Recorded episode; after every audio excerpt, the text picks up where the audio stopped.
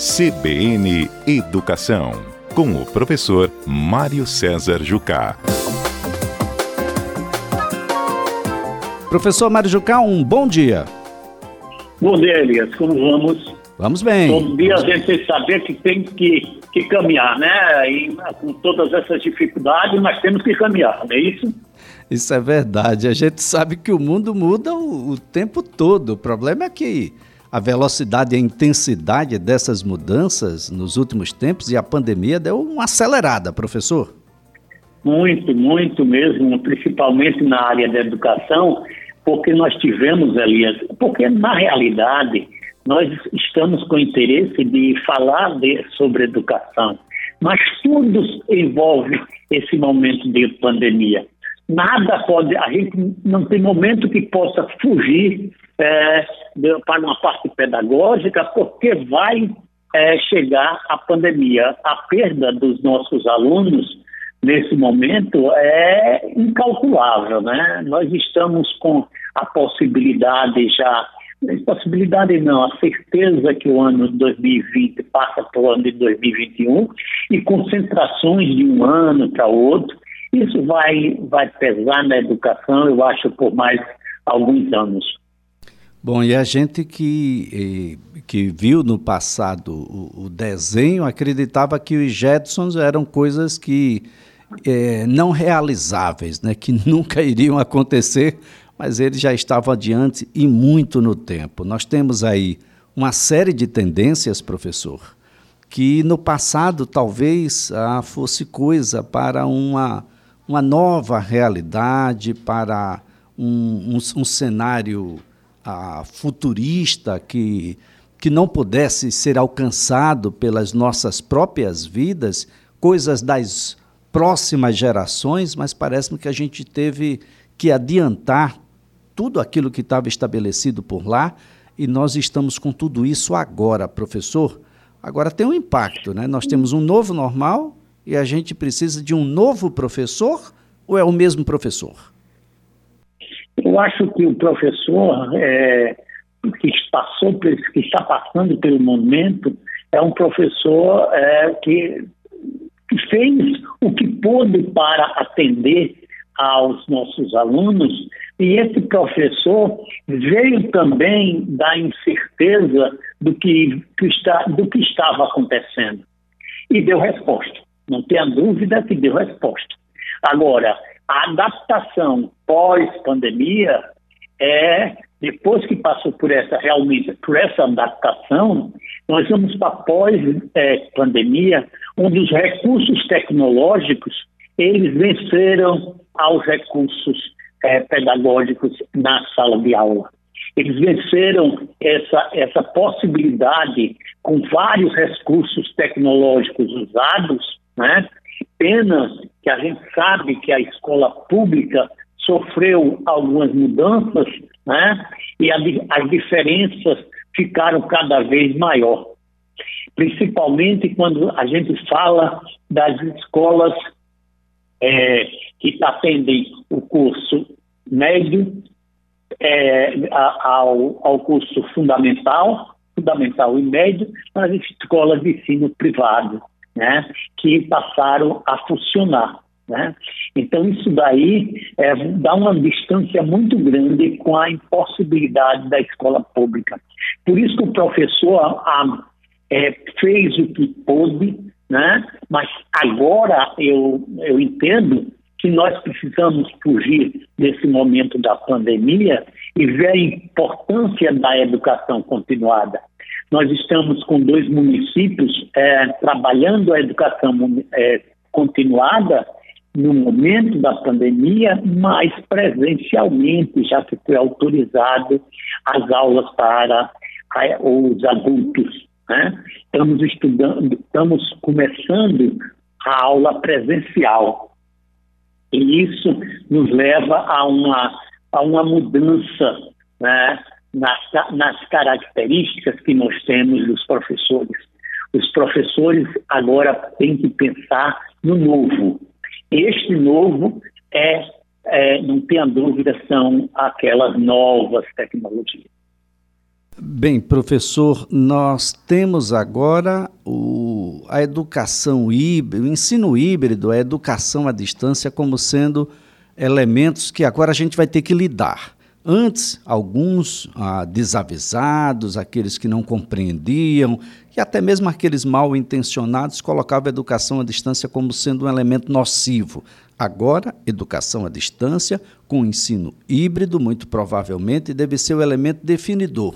E isso vai nos levar necessariamente, e já está nos levando, a uma necessidade de domínio tecnológico, não só por quem vai é, repassar, facilitar a, a, a educação, mas também para aqueles que vão receber essas informações. Aluno e professor, gestores educacionais terão que ter domínio tecnológico, professor. É, não tenha dúvida, Elias, nós estamos passando por, essa, por esse momento, mas esse momento vai passar e nós vamos tirar proveito de uma, um momento de vamos dizer, de uma hora para outra, nós saímos do ensino é, presencial para o ensino híbrido, para o ensino de educação à distância. Alunos não querem voltar mais para o presencial, porque tiveram a, a, a tranquilidade de, de, assistir o ensino do híbrido, de assistir a, a aula nas suas casas, em momentos de trabalho. Isso levou mesmo a mudanças, né? E essas características de mudanças vai vai de encontro ao que nós estamos fazendo. E aí o nosso professor tem que é, começar a valorizar a educação continuada, a, a melhoria de sua de sua titulação, de seu, seu envolvimento com as novas tecnologias, para que possamos avançar na educação. A educação do nosso Estado, a educação do nosso país precisa passar por uma renovação, é, levando como base esse momento que nós passamos ou estamos passando. Bem, professor Mário, educação remota, domínio tecnológico hum. necessário. Mas como é que vai ser a, a, a, atuação desse novo professor? Um professor facilitador?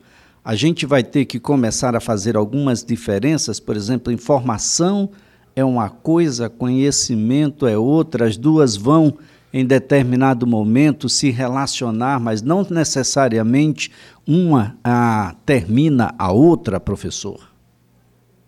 É, nós temos que nos relacionar com as duas, né? É, nós temos que ver que a importância, e o professor sabe da importância do relacionamento na sala de aula dos nossos alunos, nós não podemos perder essas ligações interpessoais, né? É importante saber ter a certeza que o aluno ele passa por, por uma sala de aula onde ele tem ligações com seu colega, com o professor. Então, o ensino híbrido né, é um ensino que veio para ficar, porque vocês não, a pessoa, é, os alunos não perdem as suas origens de sala de aula, de, de interação, de, de, estar com é, pessoas do mesmo, da mesma idade. Os professores vão é, ter a certeza que esse ensino híbrido ele precisa aprender e também saber que as novas tecnologias não fugirão mais da sala de aula, do conhecimento do professor junto ao aluno. Agora, professor, aprender em tempos de, de, dessa nova realidade é aprender a aprender, aprender a desaprender e a reaprender o tempo todo. É bem complexo, mas parece-me que a gente vai ter que estar o tempo todo praticando resiliência. Ah, não tenha dúvida, é, Elias. É, vai ser um momento. Eu sempre digo que é, nós saímos de uma hora para outra para um momento de é, estudo híbrido, de um momento de educação à distância, a um momento de educação remota. É, são vários momentos, mas nós saímos de uma hora para outra.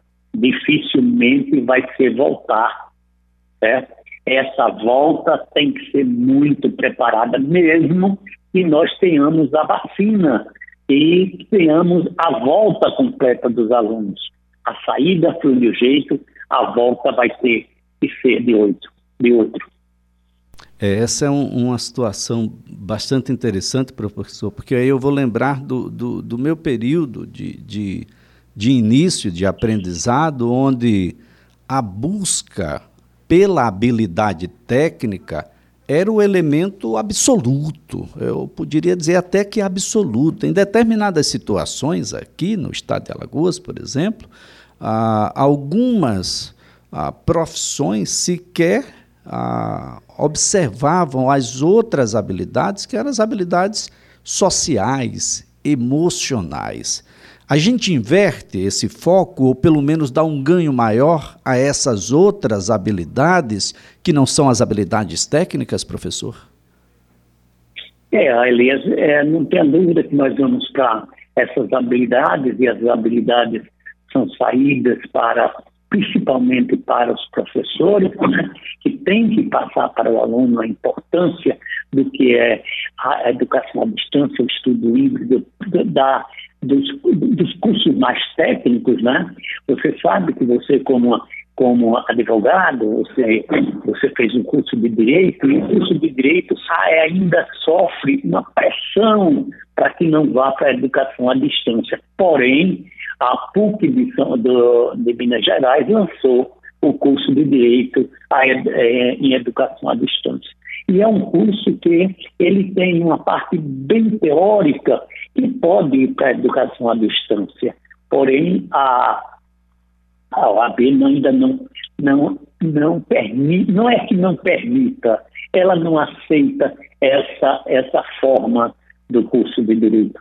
Então, nós estamos vendo que isso não pode mais existir, que não seja a EAD, mas seja o híbrido, para que nós possamos ter a interação e as habilidades também nesse curso, de forma que possamos atender uma comunidade que não tem vontade de estar é, fazendo esse curso e ainda não tiver a oportunidade de fazer o curso de direito à distância.